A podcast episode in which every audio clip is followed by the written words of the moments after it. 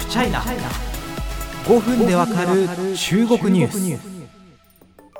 中国にはですね広がる MeToo と広がらない MeToo があるというお話を以前したと思うんですけれども、えー、2021年、えー、一番広がった MeToo に新展開です。え中国の、まあ、毎回ここのポッドキャストでお伝えしてますネット通販最大手アリババ、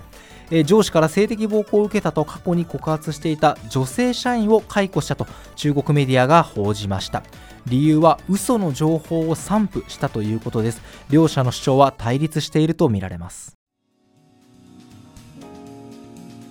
さあこの騒動を振り返っていきましょう。アリババではですね2021年の8月なんですけれどもある女性社員がですね、まあ、食堂でこう自分の被害を告発するビラですねチラシを巻くなどの方法でですね性的暴行を受けたということを告発しました。その内容はですね、まあ、男性上司と一緒に山東省へ出張したんですけれどもまずそこの取引先との会食で大量の酒を飲まされ酩酊したというんですね。そこで取引先から体を触られるなどし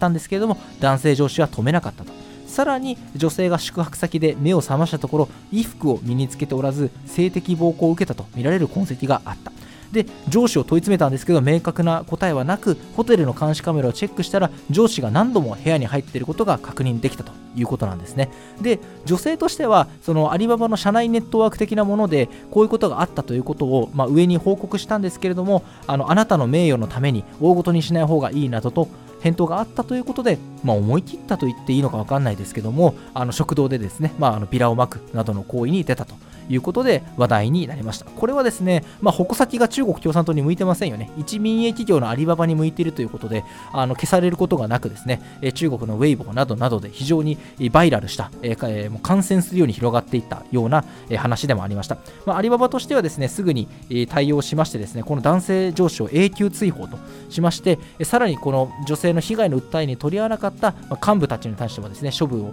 を言い渡しまして、中には隕石辞任になった方もいました。ちなみにこの男性なんですけれどもあの地元のですね検察がこの男性に対する捜査を行ってましてその後ですね逮捕はされなかったということが発表されています。逮捕はされなかったけれども別の法律を適用して15日間拘留というですね非常にこう日本のちょっと法律の知識ではなかなかあのかなり違うようなですね処分が下されたということなんですけど、まあ、あの刑事処分は下されなかったということでこれも非常に話題になりました。さあ中国メディア大河法が続報を伝えたのが、えー、2021年も年の瀬ですね、えー、12月でございます、えー、この告発した女性社員がですね会社側から解雇されたというんですね。えその証拠としてこの労働契約解除通知みたいなものがバリッと掲載されてまして、えー、アリババが解雇した理由としてはですねこう書かれてるんですね。上司から強姦され会社は知っていながら処理しなかったという嘘の情報を散布したと。女性はですねこれに異議申し立てをしているんですね。私は仕事上で何も間違いを犯してない。会社には解雇する権利がないと。さらにもこのことがですねいわゆる中国国内の MeToo の一環としてあの非常に拡散されたことからですね事件が起きてから性的暴行を受けた多くの女性からメッセージが届きました。性的暴行は受けただけで大きな傷を負いますがその後の処理で二次被害に遭うことも多い。だから勇敢に立ち上がろうとはとても言えません。ただ彼女らが一日も早く普通の生活に戻れるよう望んでます。などとコメントしてます。ちなみにですねこの